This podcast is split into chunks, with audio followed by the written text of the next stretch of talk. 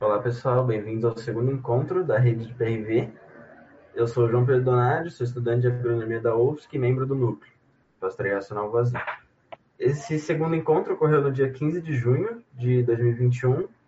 É, a gente teve uns problemas técnicos que essa primeira parte ficou com problema no áudio. Então eu estou tendo que gravar essa parte, mas a partir da apresentação do professor Pinheiro vai ser o que teve no dia mesmo para vocês ficarem por dentro mais dos próximos encontros, das datas e do, dos links, só ver as nossas redes sociais e também o nosso site, que está aqui na descrição. Beleza, então indo para a apresentação, a gente tem a aplicação dinâmica das leis do pastoreio racional. Eu vou fazer mais uma contextualização e apresentação das leis, e o professor Pinheiro depois vai entrar mais com essa parte da aplicação dinâmica e alguns dados. É, então, indo para o contexto, não sei se vocês viram, mas a gente teve o primeiro encontro da rede PRV que a gente abordou um pouco do, das origens, né? E o professor Pinheiro fez uma apresentação que ele mostrou a, um pouco da vida do André Voisin, que é quem inspira o, o sistema de criação, né? E o André Voisin, ele viveu numa fazenda, a Letalou, na Normandia, na França, e lá ele fez vários estudos. E os mais importantes foram do comportamento da pastagem, que é o que dá o contexto para as leis universais, né? Então, na fazenda dele, ele fez alguns experimentos e computou e registrou, né, no, num sistema de eixos os dados que ele encontrou, né? Então, vamos ver um pouco desse, desses gráficos. A primeira dele primeiro deles é a sigmoide, essa curva que vocês estão vendo aqui no, no lado direito da tela. É, então, o que, que a gente pode ver com ela? Ele mediu por dia, assim, em cada período de tempo, quantos, quantos quilos de pasto existia por hectare. Então, ele viu ali, no período de maio, junho, mais ou menos, de, no dia zero seria quando a vaca acabou de pastar. Então, o pasto está rapa, rapado, né? Então não tem nada de pasto. Aí seis dias depois ele foi lá e mediu quantos quilos tinha. E ele encontrou 480 quilos por hectare. No nono dia ele mediu de novo e viu que tinha 1.600. No 18 dia viu que tinha 4.800. E no 27 5.760. E a mesma coisa a gente consegue ver nos meses de agosto e setembro. A única coisa que muda seria o tempo de crescimento, né? Que vai ser mais devagar, porque em agosto, setembro, lá na França, o clima é mais frio, né? Então demora mais. É... Então só no 12 dia que ele conseguiu atingir 480 quilos. Beleza. Então, a partir desse gráfico, o Vazan dividiu em três partes principais, que seria a parte inicial, que seria chamado início do rebrote, que é quando a pastagem utiliza das suas reservas da raiz, né, para o seu crescimento. Então, o que, que tem de importante nesse início do rebrote? É quando o pasto está bem pequeno, ainda tem pouco, pouca matéria seca e também as, a composição bromatológica, que seria a composição nutricional do pasto, ainda está bem precária, né? Está com bem pouca fibra e mais compostos nitrogenados que se o, o animal consumir esse pasto, ele pode até passar mal, né, de diarreia. Um problema bem grave, assim, para os bezerros, principalmente. Então, é, não é recomendado o, colocar os, o gado no piquete depois de seis dias, por exemplo, ou 12 dias em período frio. Porque ele vai consumir pouco pasto, né? Porque vai ter pouco pasto disponível, ainda um pasto de pior qualidade. Então, depois do sexto dia até o décimo oitavo, que é quando marca ali o tempo ótimo de repouso, que a gente vai falar um pouquinho mais, mais para frente, é a fase de crescimento do pasto, que o Voisin chamou de labareda do crescimento. Que é quando a captura de energia solar pelo pasto, pela fotossíntese, né? Que supre o gasto da, da respiração do pasto, né? Para o seu crescimento. E também utiliza essa energia solar para acumular reservas na raiz, se preparando para o próximo pastoreio, né?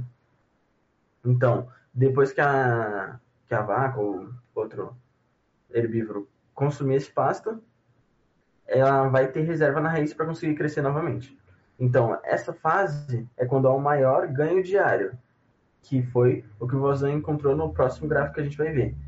Mas antes do próximo gráfico, vamos falar um pouco da próxima fase que tem, que é ali depois do tempo ótimo de repouso, que seria do dia 18 até o 27, que é quando há uma estabilizada, vê? que é a fase de maturação, que é quando diminui o ganho diário. Então vamos ver um pouco sobre esse ganho diário. A gente tem aqui nesse gráfico, seria o segundo gráfico que o Vozan encontrou, né? Esse então é o segundo gráfico de Voisin, que representa a produtividade do pasto pelos dias de, decorridos desde o fim do pastoreio. Então, a gente vê aqui no começo que no quinto, nono dia, a gente teve uma baixa produtividade, que seria de 80 a 188 quilos de pasto por dia, e no 18º, que seria quando o Voisin chama de ponto ótimo de repouso, que é quando o pasto atingiu um ganho diário de 266 quilos por dia, né? E após isso a gente vê uma decaída da produtividade. Então, o melhor momento de, da produtividade é nesse 18º dia. E também tem a característica nutricional que eu já citei, né? Que depois, quando, quando passa o 18º dia, ainda tem um aumento do pasto, só que diminui o ganho diário, então não é tão. não vale tanto a pena, né?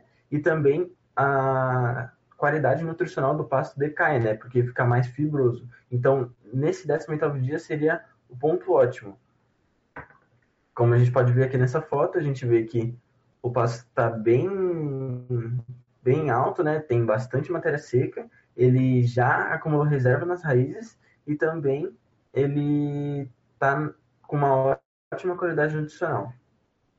Esse, então, o ponto ótimo de repouso, é um fundamento básico para o manejo racional dos passos. Então, tendo esse, levando isso em conta, né, a gente pode começar a falar um pouco das leis universais do pastoreio racional, que são a lei do repouso e da ocupação, que dizem respeito ao pasto, e a lei do rendimento máximo e do rendimento regular, que dizem mais a respeito dos animais. Então, a primeira lei, a gente tem a lei do repouso, que seria para que um pasto cortado pelo dente do animal possa dar a sua máxima produtividade, é necessário que entre dois cortes sucessivos a dente haja passado o tempo suficiente que permita o pasto a armazenar nas suas raízes as reservas necessárias para um rebote, para um início de rebrote vigoroso e também realizar a sua labareda de crescimento, que foi aquilo que eu já expliquei para vocês, ou a grande produção de pasto por dia e por hectare. Então, o que, que a gente tem de importante nesse, nessa primeira lei para levar em conta, né? Que é necessário que haja passado o tempo suficiente. O que, é esse tempo suficiente? É bem isso que a, que a, que a lei cita, né? Esses dois tópicos importantes, mas também tem que levar em conta que depende da estação do ano, da localização, mas funciona sempre do mesmo jeito. Sempre vai ter a labareda de crescimento e sempre vai ter o armazenamento de reserva nas raízes. A segunda lei, então, é a lei da ocupação, que é o tempo global de ocupação de uma parcela deve ser suficientemente curto para que uma planta cortada no primeiro dia ou no início do tempo de ocupação não seja cortada novamente pelos dentes dos animais, antes que esses deixem a parcela. Então, é meio que um complemento da primeira lei, né? Que o animal não pode pastar duas vezes seguidas no mesmo pasto sem respeitar a labareda de crescimento e o armazenamento de reserva nas raízes, né? É, então, vamos para a terceira lei, que é a lei dos rendimentos máximos, que cita que é preciso auxiliar os animais que possuem exigências alimentares mais elevadas a colher mais quantidade de pasto e da melhor qualidade possível. Então, o animal tem que comer o pasto no ponto ótimo de repouso. E também tem aquilo das, dos animais mais exigentes, né? Que são, por exemplo, as vacas em lactação, as vacas no fim da gestação, que é quando o bezerro está crescendo mais, né? No, na, na barriga da vaca, então tem mais essa exigência, né? E também animais jovens ou engorda. É daí que surge o conceito de desnate e repasse, né? O desnat, então, seria esses animais mais exigentes, que vão colher o pasto no extrato mais alto, que além de ser mais nutritivo, né, mais digestível também, então o animal consegue utilizar melhor essa energia do pasto. E o repasse seria então os animais menos exigentes, por exemplo, é, vacas de descarte, entre outros animais, né? Então a gente tem a quarta lei, a última, que, é a lei dos rendimentos regulares. Para que a vaca produza rendimentos regulares, ela não deve permanecer mais que três dias sobre a mesma parcela. Os rendimentos serão máximos se se a vaca não permanecer mais que um dia na mesma parcela. Então a gente pode ver aqui na direita uma área aqui da fazenda da universidade que o pasto está bem baixinho, né? Bem ruim para elas. Essa é uma área experimental, não, não faz parte do PRV, né? Mas é só para ilustrar na diferença dessa primeira foto né, à esquerda, né? Que o pasto está bonito ainda e tem que permanecer nesse estado o pasto pelo, pela estadia da, do animal, né? Então não pode deixar chegar tão baixo assim, né? Portanto, então, o Vozan é, se diz que um só princípio domina essas quatro leis, é, que é devemos auxiliar o pasto a crescer e devemos guiar a vaca em sua colheita de pasto. Então, obrigado. Essa é a minha parte. Eu vou passar agora a palavra para o professor Pinheiro e tenha um bom encontro. Todos, obrigado, Belnia, obrigado, João Pedro. É, eu vou. Eu, eu, pergunto se a minha voz está sendo boa, está sendo com eco. Tá, tá boa. Tá bem? Tá. É, então, é, boa noite a todos e a todas. E antes de iniciar, eu pergunto se algum colega gostaria de fazer alguma pergunta ou colocação a respeito da apresentação do João Pedro.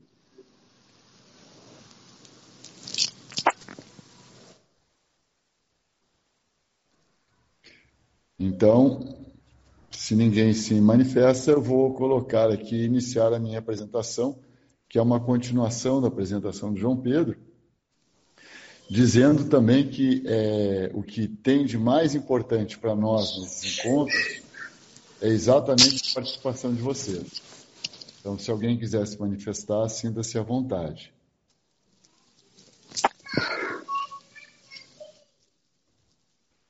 Bem, é, então, vamos falar agora da, da, aplicação dinâmica não é, das quatro leis do PRV.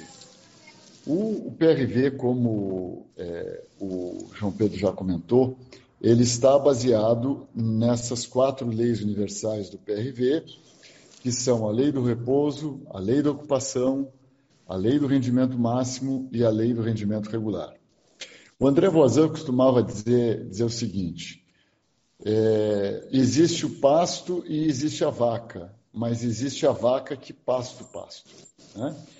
E nós vemos muitos estudos do animal e muitos estudos do pasto, mas muitas vezes carecem estudos que coloquem o animal no pasto. Assim, as duas primeiras leis universais do PRV dizem respeito à dinâmica da pastagem e as duas últimas leis dizem respeito aos animais. Né? Ah, mas, é, mesmo que haja quatro leis, nós temos que entendê-las no seu conjunto. E a aplicação dessas leis deve ser dinâmica, dialética e constantemente avaliada. E sempre baseado na teoria, porque a prática sem teoria é repetição. Então, nós precisamos trabalhar na prática e estar sempre procurando estudar, procurando ler, né? reler os livros de André Voisin, reler os clássicos, que sempre que a gente é, lê um, um texto clássico, a gente pode ler pela quinta, sexta vez, nós vamos encontrar alguma coisa nova e interessante, ou pelo menos uma interpretação melhor, mais aprimorada deste texto. O pastoreio racional Vozan, então, é um nome dado pelo meu pai na década de 70, e pode ser definido como um método racional de manejo do complexo solo-planta-animal, que foi então proposto pelo cientista francês André Voisin, e que consiste no pastoreio direto e na rotação de pastagens. É, eu tenho alguns slides em, em, espanhol, mas eu vou falar em português sempre. Então, aqueles, aqueles que estão assistindo de língua espanhola vão ter mais facilidade de acompanhar com os slides em espanhol. É, no PRV, então, não, é, não, não, não há receitas e mais princípios e, e, e, e conceitos, né? A, a, as quatro leis, a aplicação das quatro leis, nos levam a uma necessária divisão de área.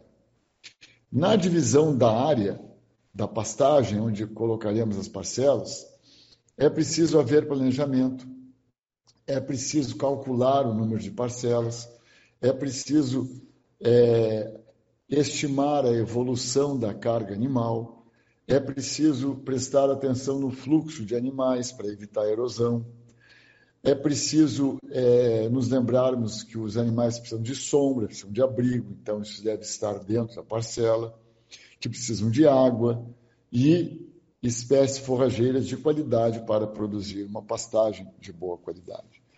Como disse João Pedro, os tempos do PRV são variáveis. Então, isso é um aspecto que sempre nós temos que ter em conta. Não há tempo fixo de repouso. Uma das, das mudanças importantes, ou das contribuições, melhor dizendo, importantes ao PRV, que foi dada é, pelo meu pai, foi o, a questão da água. Né? Se nós lemos o livro do André Voisin e vemos aí os, os, os os sistemas, os projetos mais antigos de PRV, eles é, não havia assim uma, uma grande preocupação com a água dentro da parcela, mas sim o animal era levado até a água.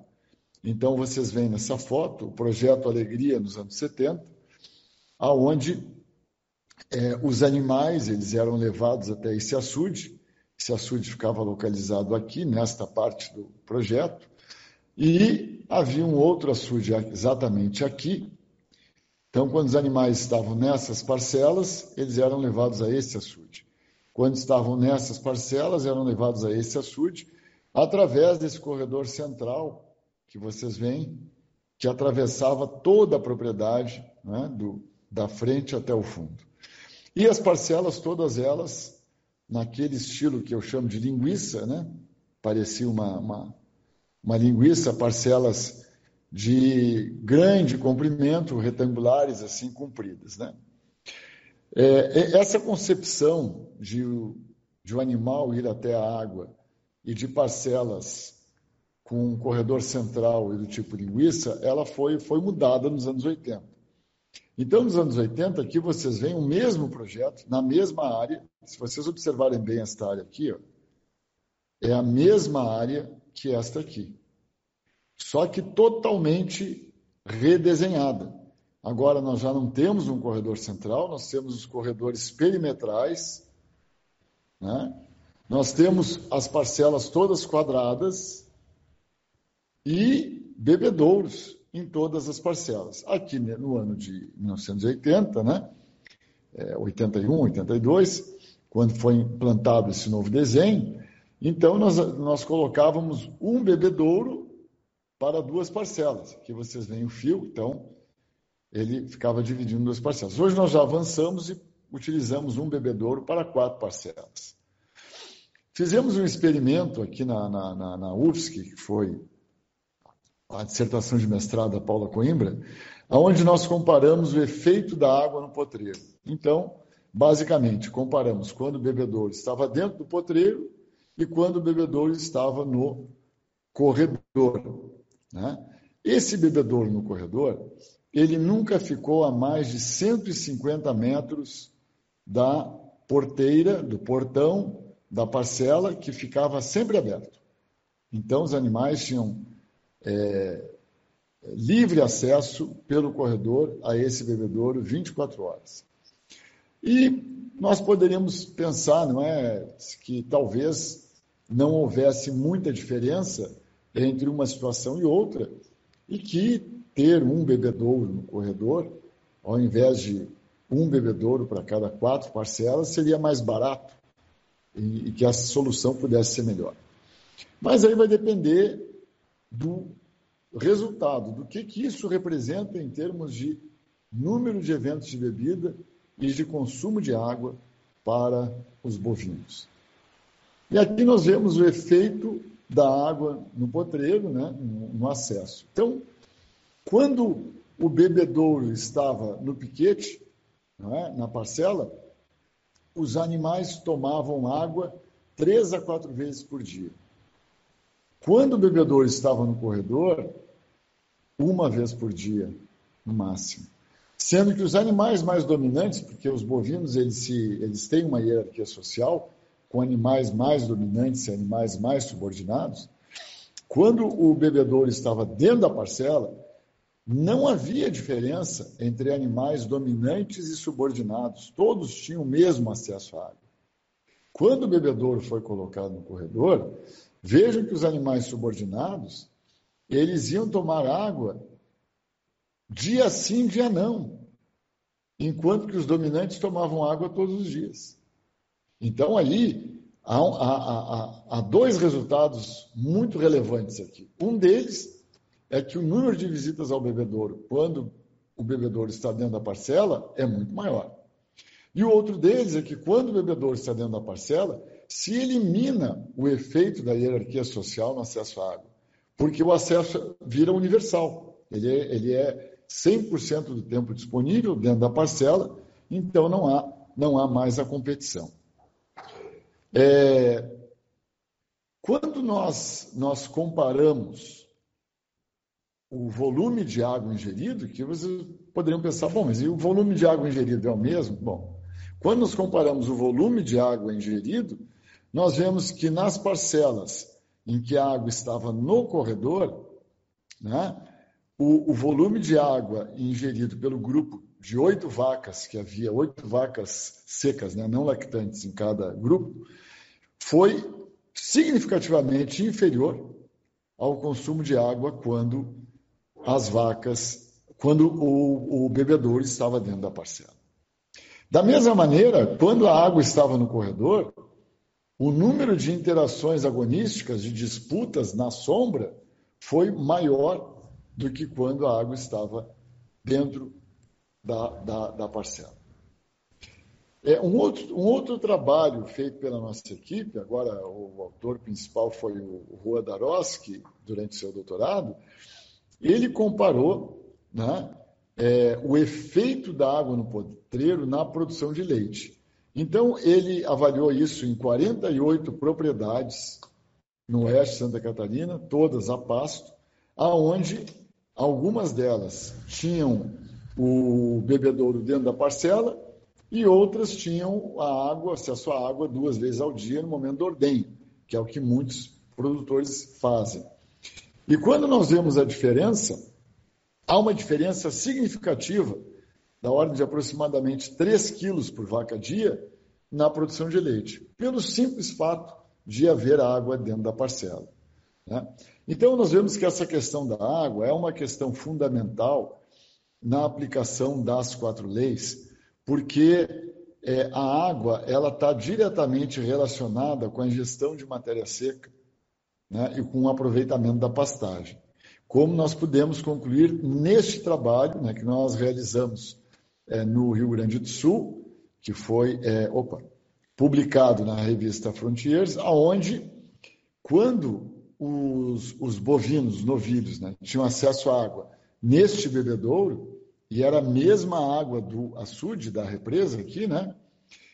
Eles tiveram um ganho de peso 30% superior do que quando eles tinham acesso à água neste açude aqui, nessa represa. Então, dessa maneira, é, o consumo de o, o, o, bovino, nós pudemos comprovar nos nossos trabalhos que o bovino consome mais água em bebedouro do que em açude, né? e consome mais água quando o bebedouro está dentro da parcela, e isso tem impacto significativo na produção de leite e na produção de carne.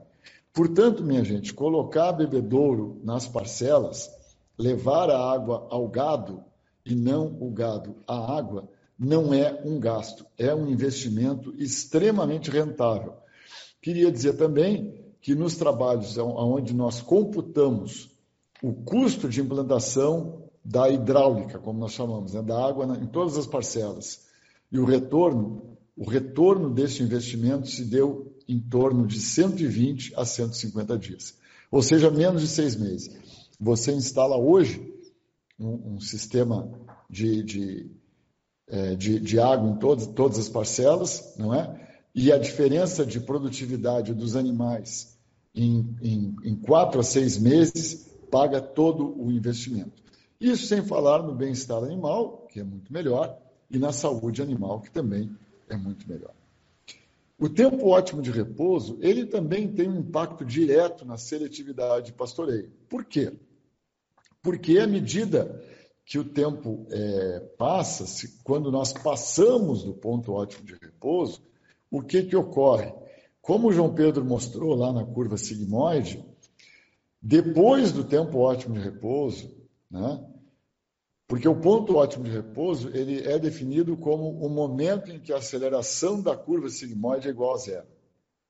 Então, até o, o, o momento do melhor do, do, do, no melhor tempo de corte da pastagem, há uma aceleração positiva. Ou seja, o pasto cada dia cresce mais do que cresceu o dia anterior. Depois do ponto ótimo de repouso, o pasto continua crescendo mas cada dia ele cresce menos do que cresceu no dia anterior. Então, se obtém a máxima produtividade no ponto ótimo de repouso. Porque depois desse dia, o pasto começa a reduzir a sua taxa de crescimento. Continua crescendo, mas a uma velocidade inferior. E, junto com isso, ele inicia a formar muito talo, menos folha, mais fibra, menos conteúdo é, celular, e com isso a forragem começa a ficar de pior qualidade e o animal vai então aumentar a sua seletividade. Ao aumentar a sua seletividade, ele vai ter que aumentar também o seu, é, a, é, o seu, o seu tempo de pastoreio e reduzir a sua taxa de bocados. Né? Porque quando a pastagem é extremamente de, de, de extrema qualidade, de grande qualidade, densa e homogênea, a vaca come como se fosse uma máquina de cortar grama. Ela não para, ela vai, vai, vai. Agora, quando a pastagem é muito heterogênea, pouco densa, passada, com muita fibra, ela tem que selecionar. Então, ela dá um bocado aqui, um bocado ali, outro bocado lá, e isso faz com que ela perca tempo. Então, nesse trabalho que nós é, publicamos na revista Animal, nesse trabalho da, de mestrado da Fabiane Pereira, né, ela, ela, ela, ela verificou que a frequência do comportamento de pastoreio e a taxa de bocada por minuto de novilhas em relação aos diferentes tempos de repouso, né, 24, 35, 46 dias, foram diferentes. Então, nós vemos que quando, aos 24 dias, foi o momento não é? Aonde houve maior produtividade de pasto, aonde teve a maior taxa de bocados, né, por minuto. Então quer dizer que ir para um tempo de pastoreio é, é, não diferente de 35 dias, mas menor do que 46 dias, mostrando, portanto, uma maior eficiência de pastoreio aos 24 dias do que aos 46 dias. Da mesma maneira, as emissões de carbono da vaca, né, que, estão, que é hoje um, há um grande debate sobre isso, elas serão menores quando se respeita as quatro leis universais. Por quê? Porque quanto mais digestível a pastagem, quanto menos fibra tiver o pasto, menor a emissão de metano pela vaca. Porque a digestão é mais completa da pastagem. E nós medimos isso e chegamos à conclusão né, que aos 24 dias de repouso, comparado, por exemplo, com 46 dias de repouso, ou mesmo com 35, a emissão de metano foi menor. Em, em, nas 6 horas, nas 24, nas 48 horas. Foi menor do que nos outros tempos de repouso. Então, a observação do correto manejo das leis universais também reduz as emissões de metano. Não só reduz as emissões de metano, como aumenta o estoque de carbono do solo. Aqui nós comparamos no mestrado da Izumi, CEL, nós comparamos o solo de PRV e o solo de lavoura, né? com plantio direto. E nós chegamos à conclusão de que o estoque de carbono orgânico do solo era significativamente superior nas áreas que tinham o PRV do que nas áreas que eram manejadas com cultivos em, em plantio direto. Né? Então, todas, toda, to, cada. Nós estudamos cinco propriedades, todas as propriedades tinham PRV há mais de cinco anos e tinham áreas de cultivo com plantio direto há mais de cinco anos também. E o resultado foi, em todas, né, superior no, no PRV. Então, no, o PRV, ele estoca mais carbono, inclusive mais do que os outros sistemas é, de pastoreio, e nós vamos ver já que ele tem um balanço de carbono muito melhor, mas será tanto melhor quanto mais nós observarmos as quatro leis universais. É, então, esse slide aqui eu vou pular, né? não é necessário agora, e quero me fixar neste aqui. Foi feita uma comparação num trabalho nos Estados Unidos, de Stanley e outros, comparando as emissões, o balanço de emissões no confinamento e no PRV. Então, esses autores chegaram à conclusão, eles mediram e chegaram à conclusão de que o total de emissões aqui, o preto é o PRV e o cinza é o confinamento. O total de emissões no PRV, né, de emissões, era maior em quilos equivalente de CO2 por quilo de carcaça, ou seja, por quilo de carne é, líquida, aquela carne que você vai comprar no açougue. Né? Então, é, quando nós vemos apenas as emissões, né, no confinamento as emissões são menores por quilo de carcaça produzido. Por quê? Porque a dieta do confinamento ela tem muito grão. E o grão aumenta a digestibilidade da dieta, reduz a fibra, né? E isso resulta em menor emissões de ácidos graxos de cadeia curta, que deixam menos hidrogênio no rumen e que vai formar, portanto, menos metano e as emissões serão menores. Isso aí é um conhecimento muito antigo. Há muito tempo nós já sabemos disso. Mas aí esses autores eles foram além. Eles também foram medir o balanço de carbono. Então, eles foram fazer o fluxo de carbono no solo. E quando eles incluíram o fluxo de carbono no solo, olha que interessante. O, é, o confinamento, né, ele, para cada quilo de carne produzido na carcaça, houve uma emissão de 6,12 quilos de carbono na atmosfera. Já no PRV, para cada quilo de carne produzida, ele estocou, sequestrou 6,65 quilos de carbono. Ou seja, quando você produz carne no PRV, você está reduzindo o aquecimento global. Então, comam carne de PRV bastante, porque vocês estarão contribuindo para a redução do aquecimento global. Tá bom? Bom, o tempo ótimo de repouso também tem relação com a qualidade do alimento, não só da carne, como também do leite. Né? Então, isso aqui foi um experimento realizado também pelo nosso grupo, por é, Shirley Kuhnen e outros, né? aonde eles viram que o tempo ótimo de repouso resultou num, num leite com mais antioxidantes. Né?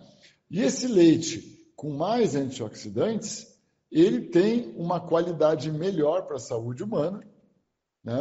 no, no, sentido de, é, inclusive, é, prevenir problemas de é, cardiovasculares e outras, e outras é, doenças. Né?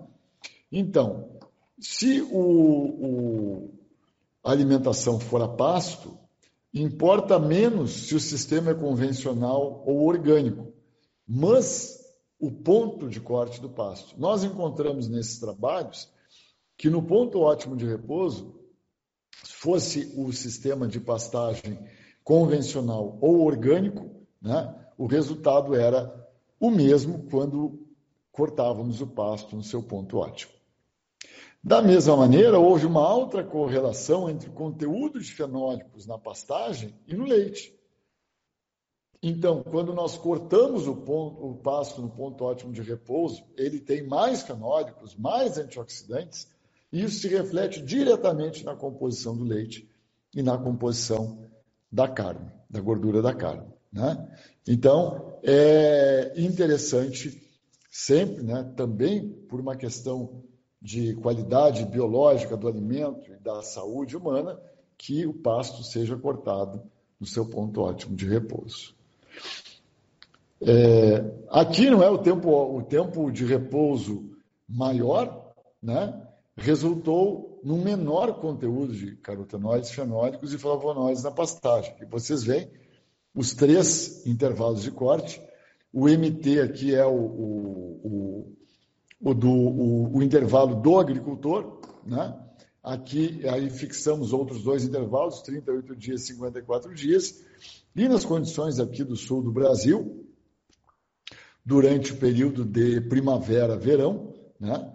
É, o corte aos 54 dias resultou em maiores teores, em, desculpa, em menores teores desses compostos antioxidantes tão importantes na, é, para a saúde humana. Bom, é, uma coisa muito importante no, no, no PRV, no manejo do PRV, é que o pastoreio seja feito a fundo. Ou seja, o gado ele não deve deixar resíduo, ou deve deixar pouco resíduo. Ele deve fazer um pastoreio né, do, da, da pastagem rente ao solo. E esse pastoreio será mais a fundo quanto maior for a carga instantânea. Então, a carga instantânea ela é importante. Um, um, um manejo de uma pastagem. Né? Vamos citar aqui um exemplo hipotético. Vocês têm é, 50 parcelas e, e, e deixam gado um dia em cada parcela, né? vocês terão uma carga instantânea por 24 horas é, cinco vezes superior a ter 10 parcelas e deixar cinco dias o gado em cada parcela. E o reflexo disso no manejo é muito forte. É? Por isso que, de maneira geral, respeitando o tempo de ocupação, o, ele deve ser o mais curto possível. Quanto mais curto o tempo de, de, de ocupação, com alta carga, melhor. Não é? Porque reduz a seletividade entre os animais, então eles aproveitam melhor o pasto disponível. É, ocorre um pastoreio mais a fundo, e isso permite, é? isso, isso, é muito bom para o, o ecossistema pastoril, já vou explicar por quê melhora a distribuição da bosta e da urina, então aquela matéria orgânica fica melhor distribuída na parcela e o efeito na biocenose, na vida do solo, é melhor. É, fica menos resíduo no pasto, né, da pastagem, o que esse resíduo ele consome energia e faz muito pouca fotossíntese, e melhora a incidência solar sobre, sobre, sobre o solo. E isso é muito importante para combater o ciclo dos, dos, dos parasitos, né? o ciclo do carrapato, o ciclo do verme, enfim, todos os, os o da mosca, todos os parasitos que para to, praticamente todos os parasitos que parasitam o gado, eles têm parte do seu ciclo na pastagem, no solo, né? E eles exatamente utilizam aquela parte aonde, como nós chamamos de macega, onde tem aquele, aquela resteva de pasto para ali fazer o seu ciclo. Então, é, é interessante remover esse aspecto. Aqui nós fizemos um estudo muito interessante comparando o efeito do manejo no comportamento de pastoreio de vacas leiteiras. Então, nós fizemos quatro tratamentos. O tratamento 1 um foi desnate, ou seja, o, o, o lote que é na frente, né, que pegava a parcela no seu ponto ótimo de repouso não tocada, com resíduo de 3 centímetros. E, e, e, o tratamento 2 foi o repasse, ou seja, depois de retirada a camada superior da pastagem, com resíduo de 3 centímetros. O tratamento 3 foi desnate, com resíduo de 12 centímetros, e o tratamento 4, um repasse com resíduo de 12 centímetros, e fizemos um desenho experimental do tipo quadrado latino. E olha que interessante os resultados. Quando é, as parcelas estavam é, para o desnate, né, houve um tempo de pastoreio superior do que quando do que o, o, o grupo de repasse. Né? E quando o resíduo foi menor, não foi estatisticamente diferente, mas foi um pouquinho maior do que quando o resíduo era maior o tempo de pastoreio. A mesma coisa aconteceu com a taxa de bocados, mostrando que quando ocupado, não é, no, no, no desnate, os animais vão comer por mais tempo, vão ter uma taxa de bocados maior e, portanto, vão ingerir mais pasto e de melhor qualidade. A mesma coisa nós vimos na composição da pastagem, né? que a proteína, que é essa coluna azul, foi maior quando entrou o lote de desnate do que quando entrou o lote de repasse. Né? A mesma forma, o vermelho, que é a energia, o NDT, né? e o contrário com a fibra. Então, aqueles animais que fazem um desnate, eles terão um pasto de melhor qualidade, eles vão selecionar menos, ingerir mais pasto de melhor qualidade, emitir menos carbono e produzir um alimento de melhor qualidade. Então, nós chegamos aqui à ideia do desnate do repasse, que é fundamental para garantir rendimentos máximos. Né? Quando nós comparamos o PRV com outros sistemas, né, há uma noção que no PRV se obtém melhores produções por área, mas piores por animal. Já ouvi muita gente dizer isso, que no PRV não se consegue grandes produtividades por animal. E aí a minha resposta é o seguinte: depende. Se não forem observadas as quatro leis, realmente é, é verdade. Mas da mesma maneira, não é? Se nós é, colocarmos, sei lá eu, num, num, num carro de alta performance, uma gasolina ruim, com pouca octanagem, ele não vai também desempenhar o máximo. Então, para que nós consigamos o um máximo, é preciso ofertar o máximo também para os animais. Da mesma maneira que no sistema convencional, no, no, no pastoreio contínuo, né, se nós deixarmos a pastagem passada com muita fibra, também o ganho vai ser ruim. Então, é, o animal ele vai ganhar dependendo da pastagem que for ofertada a ele. Né?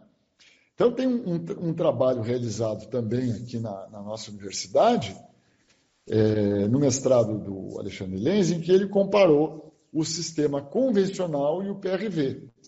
Encontraram um ganho diário maior para o convencional, 930 contra 835 gramas de ganho de peso por dia, mas uma maior carga animal, 844 contra 560 quilos por hectare para o PRV. Ou seja, o PRV produziu um maior ganho por área, mas um menor ganho por animal.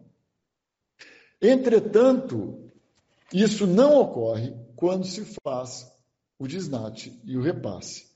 E aqui nós temos é, é, o, os dados, dois dados que eu vou dar aqui para vocês. Né? Um dado da Argentina, do projeto Los Salses, PRV que tem lá, do Ricardo e da, da Lucia, aonde, com novilhos angus exclusivamente à base de pasto, eles conseguiram uma média de até um quilo de ganho de peso por dia, quando colocaram esses animais a fazer desnate com um grupo de repasse. E no meu campo, eu, eu medi também no, no ano passado, né? quando nós colocamos algumas novilhas, né, é, com um ano e meio, a fazer o desnate, elas tiveram um ganho de 1,1 kg por dia, exclusivamente a pasto, com zero grão. Né? Então, sim, é possível um alto rendimento, um rendimento máximo, desde que se respeite essas, essas leis. E, finalmente, né, para concluir, é, os rendimentos têm que ser regulares, e para isso o tempo de ocupação tem que ser curto. Então, há uma relação direta entre as quatro leis. Não, não, é, o respeito a uma lei implica no respeito a outras leis. E como né, dizemos sempre no PRV, não há receitas, mas princípios e conceitos. É preciso dialogar com a natureza e é preciso estudar sempre. E aqui vocês têm um exemplo de vacas leiteiras entrando no desnate, num PRV no Canadá, e as novilhas e as vacas secas, com menores necessidades, que essas vacas são lactantes, as outras não, realizando o repasse na mesma pastagem. Muito obrigado. Belne, desculpa que eu talvez falei um pouquinho demais.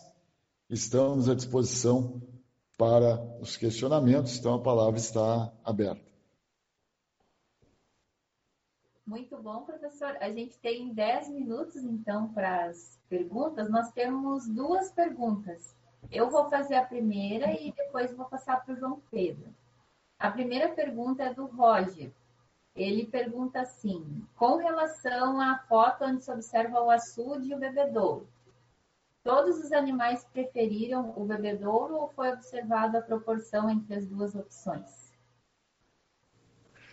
É, eu posso responder, Bel, que eu mostrei essa foto. É, é o seguinte, é, Roger os animais eles, eles só tinham uma opção, eles foram divididos em, em oito grupos, tá? E quatro grupos foram colocados em quatro parcelas com acesso ao açude, e quatro outros grupos foram colocados em quatro parcelas com acesso a, ao bebedouro. A água do açude ela era bombeada até o bebedouro, então era a mesma água. Medimos a temperatura que também era a mesma, e é, havia em cada grupo, se não me falha a memória, oito animais em cada grupo, né?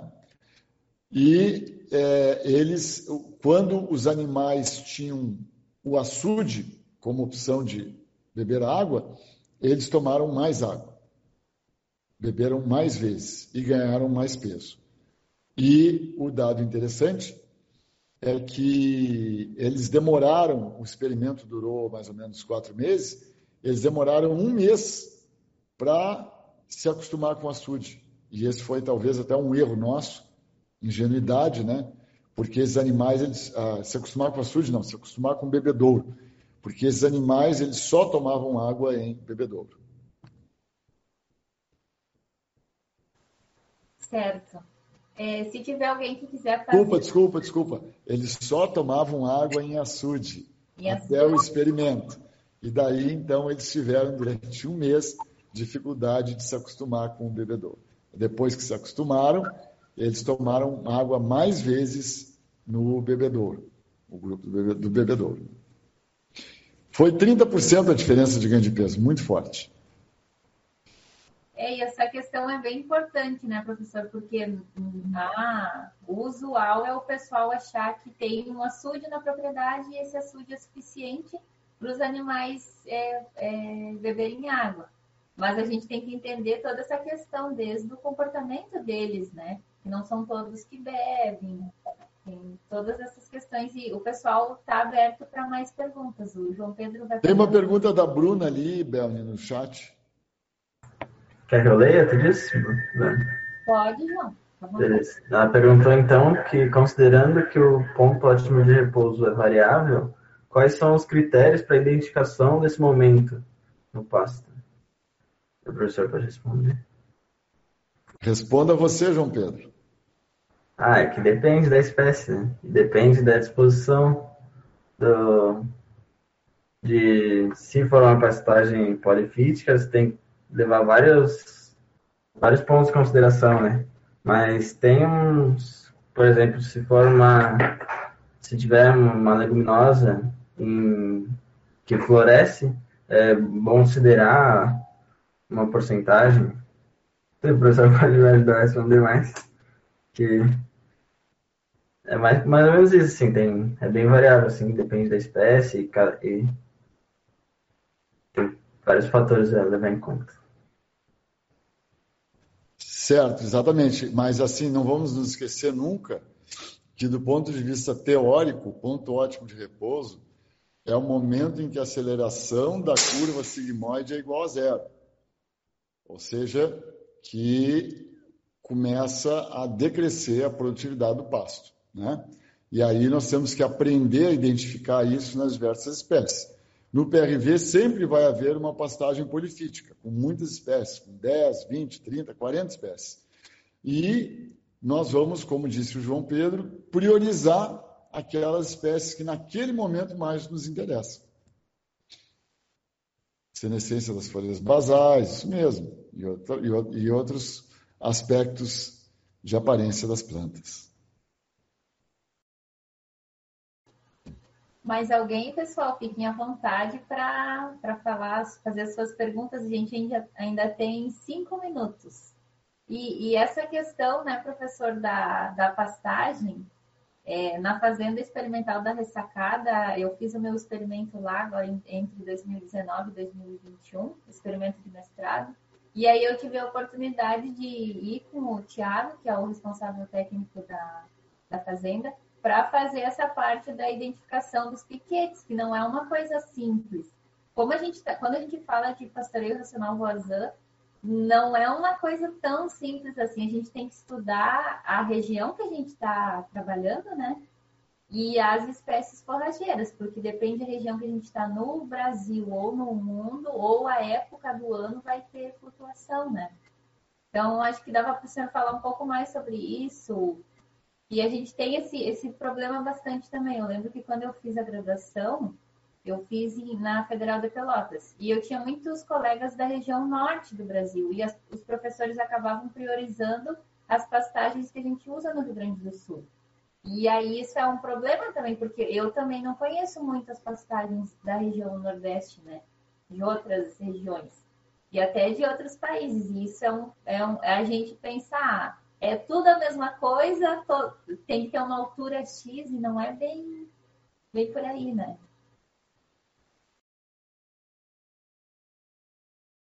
É, é, por exemplo, tem vários uh, experimentos mostrando que o melhor cons o consumo mais eficiente do bovino é numa pastagem de aproximadamente 25 centímetros de altura, 30 centímetros de altura. Ora, você falou no Brasil Central. O colonião, ele tem um metro e meio de altura. Capim elefante tem quase dois metros de altura.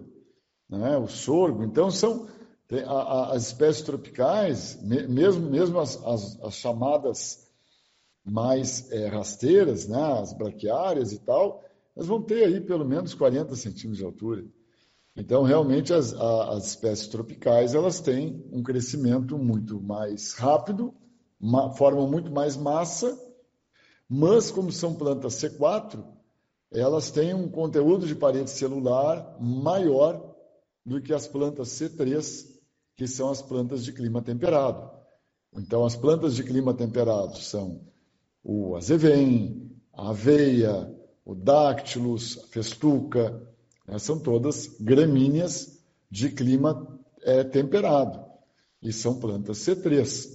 Elas têm menos fibra, melhor digestibilidade, não é? E são mais, é, vamos dizer assim, o gado gosta mais, né? E, e as plantas é, tropicais, né, de origem tropical, como é o capim-elefante, que é o penicetum, como é capim colonião, que são os pânicos, como é a braquiária, como é, enfim, uma infinidade de plantas, são plantas C4 que produzem, por serem C4, produzem muito mais, mas também tem um conteúdo de parede celular maior, né? tem mais fibra e é pior digestibilidade do que as plantas C3. Né? Então, isso é uma realidade com a qual a gente deve se habituar. Mas aí é, é, é, isso independe do PRV. Isso é que nós temos que nos, nos, nos dar conta.